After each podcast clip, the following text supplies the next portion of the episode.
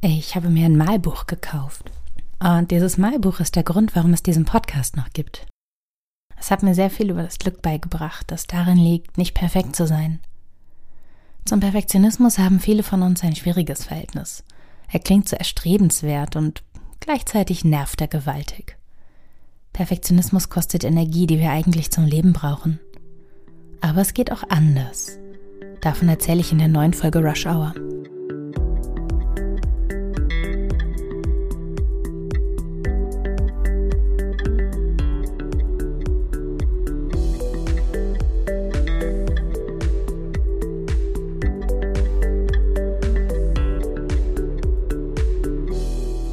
Ich habe jetzt ein Malbuch. Ich habe das mal in England gesehen bei einer Wanderung mit meinem Freund. Es war so eine schöne englische Buchhandlung, voll mit Malbüchern. Und damals war ich angefixt. Aber mir war auch klar, ich kann das nicht. Ich bin gar nicht in der Lage, sowas auszumalen. Ich habe nicht das Durchhaltevermögen. Ich kann nicht präzise Dinge ausmalen. Und jetzt habe ich das gleiche Malbuch tatsächlich in der Werbung wiedergesehen. Und es war so ein hübsches Motiv und ich dachte mir, ach komm, warum eigentlich nicht? Und dann habe ich angefangen zu malen und ich habe natürlich gleich übergemalt und zwar ständig die ganze Zeit. Genau wie als Kind schon. Und dann ist mir aufgefallen, heute mit Mitte 30 ist es vollkommen okay. Und das ist eine sehr schöne Erkenntnis. Wenn ich selbst über Perfektion entscheide, dann kann ich mich auch gegen sie entscheiden. Und das Gefühl, dass Dinge auch schön sind, wenn sie nicht perfekt sind, war sehr heilsam für mich. Als Kind lernt man das ja anders, gerade wenn kein wohlhabender Akademikerhaushalt dahinter steht. Schreibfehler sind verboten, meine Schrift als gedrehte Linkshänderin war nie gut genug und im Kunstunterricht wurde ich 13 Jahre lang von meinen Lehrerinnen und Lehrern nur gequält. Schönen Dank dafür. Und irgendwann war dieses gut genug sein, egal in welchem Lebensbereich, so weit weg für mich, dass ich gar nicht mehr danach gestrebt habe. Es gab nur dieses Unwohlsein, dass alles, was ich mache, nicht reicht und dass ich mich immer mehr anstrengen sollte und muss. Das war so ein Gefühl ständigen Mangels. Und dieses Gefühl ist scheiße. Unperfekt ist heute eigentlich alles. Vor allem das Privatleben läuft ja gerade kein bisschen so, wie es sein sollte. Ich möchte viel mehr rausgehen, viel mehr Zeit allein mit meinem Partner haben, mehr von der Welt sehen, aber das geht ja alles gerade nicht. Ich bin nicht zufrieden damit, dass unser Haus voll mit Fallschachteln und Warenlieferungen ist und dass ständig Blätter reinwehen und das, dieses gesunde Grundmaß an Ordnung, darüber haben wir jede Kontrolle verloren. Und das ist alles nichts für mich. Ich fühle mich zu Hause überhaupt nicht wohl. Und weil ich jetzt so unglaublich krank war, läuft es bei der Arbeit auch nicht mehr rund. Ich verdiene als Selbstständige gerade deutlich weniger als normal. Immer noch genug und ich bin froh, dass ich meine Arbeit meinem Wohlbefinden anpassen kann und nicht von anderen abhängig bin oder von Dienst- und Zeitplänen. Aber es ist eben weniger Geld. Davon ab war das Kranksein natürlich auch nicht schön. Das RS-Virus kann ich euch absolut nicht empfehlen.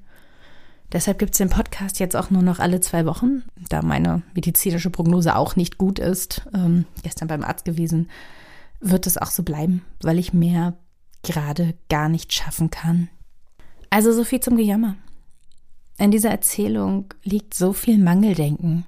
Ich habe euch jetzt sauber gefiltert erzählt, was hier alles gerade schief geht. Und ich mache das gern. Ich mache es, weil ich immer Angst habe, verurteilt zu werden, wenn es zu gut läuft. Vielleicht kennt ihr das. Aber wer seine Geschichte so erzählt, der fokussiert seinen Blick auf das, was schlecht ist im Leben. Auf das Unperfekte, das eigentlich gar kein Problem wäre, aber eins wird, wenn wir immer in diesen Narrativen hängen. Du schaust dir das Bild an, was siehst du? Die Stellen, an denen du übergemalt hast? Oder das große Ganze? Die Geschichten, die wir erzählen, beeinflussen unsere Wahrnehmung und unsere Erinnerung maßgeblich. Diese Tatsache ist entscheidend. Denn viele von uns sind dazu erzogen worden, auf das zu achten, was nicht perfekt ist. Bescheiden zu sein, Erfolge klein zu reden, Fehler aufzudecken und auszumerzen. Das war der Weg zum Erfolg. Und für viele Menschen steckt auch die Angst dahinter, sich durch Fehler angreifbar zu machen, gleichzeitig aber auch für einen Mangel an Fehler oder an Fehlerhaftigkeit für zu perfekt gehalten zu werden. Es ist so ein wahnsinniges Druckszenario, das so von beiden Seiten auf uns einwirkt. Keine Fehler machen, aber immer schön über welche reden.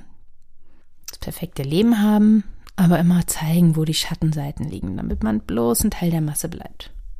Aber wir bleiben auch ein Teil der Masse, wenn wir es anders machen. Und dann dreht sich diese Sichtweise auch noch um. Von den Menschen, die uns am nächsten stehen, erwarten wir den gleichen Perfektionismus. Kleine Nachlässigkeiten werden dann wieder zu Fehlern. Und was eben noch irrelevant war, wird ein großer Störfaktor. Die Feiertage sind dafür das beste Beispiel. Die sollen natürlich immer perfekt sein.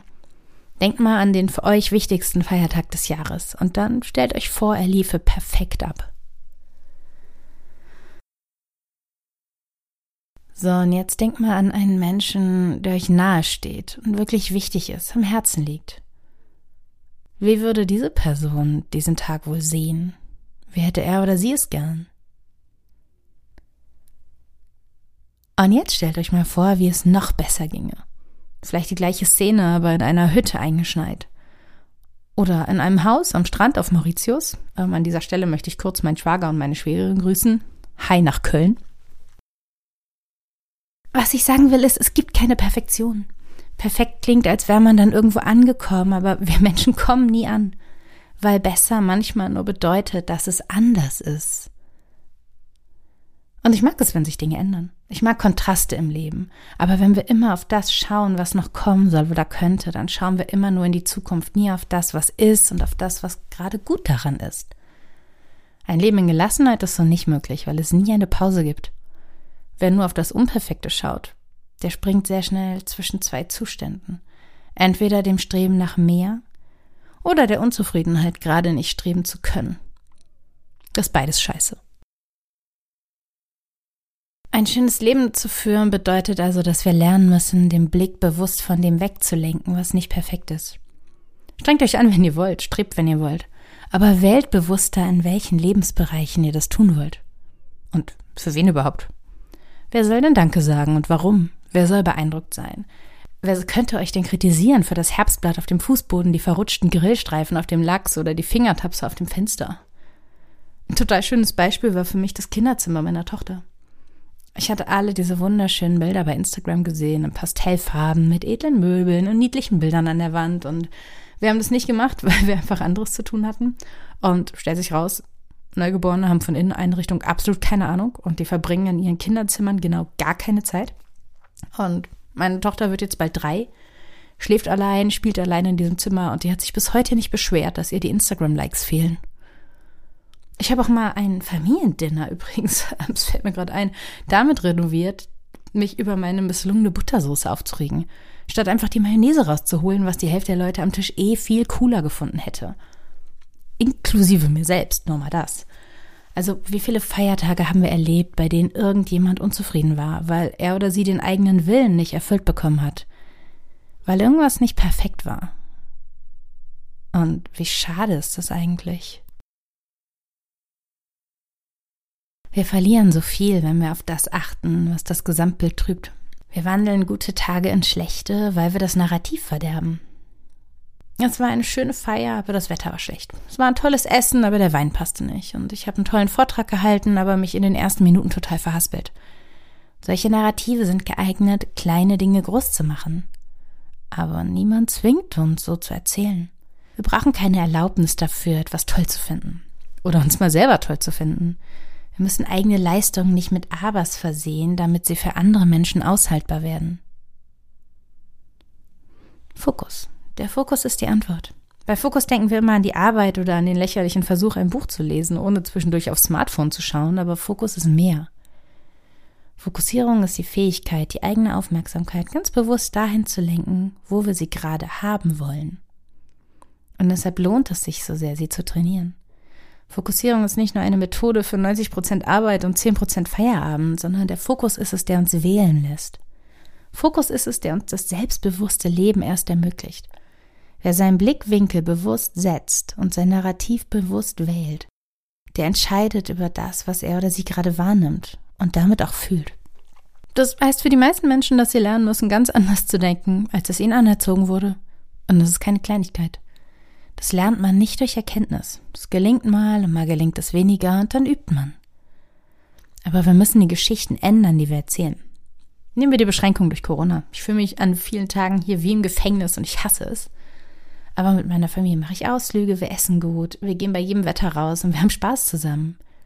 Wir sind gerade ziemlich gut darin, das Beste aus dieser Corona-Zeit zu machen. Und es ist immer noch nicht das perfekte Leben, es ist noch nicht mehr das Beste, das unter diesen Umständen möglich wäre. Aber es ist für den Moment gut genug. Und ich wollte den Podcast eigentlich auch einstellen. Ihr hört vielleicht, dass meine Stimme nicht gut klingt und das wird sich wahrscheinlich auch so schnell nicht ändern. Also dachte ich mir, okay, das war's jetzt. Es geht jetzt einfach nicht mehr. Und dann habe ich dieses Malbuch auf den Knien gehabt und übergemalt und mir gedacht, okay, egal. Es ist jetzt einfach egal. Irgendwann wird's wieder besser. Ich schone meine Stimme, ich mache kürzere Folgen, aber ich höre nicht auf zu tun, was ich gern tue, nur weil es gerade nicht perfekt geht. Wer bis hierhin gehört hat, der hat's ja ausgehalten, also kann es gar nicht so schlimm sein. Die meisten Dinge sind ja nicht schlimm. Die Grenze verläuft fließend und sie ist immer eine Frage der Perspektive. Wann aus nicht perfekt ein echtes, das reicht nicht wird, das entscheiden wir bewusst. Und ich glaube, jetzt gerade ist eine ziemlich gute Zeit, um das zu üben. Also vielen Dank fürs Zuhören. Schaut euch an, was bei euch gerade gut ist. Und spart euch mal das Aber. Und bis bald.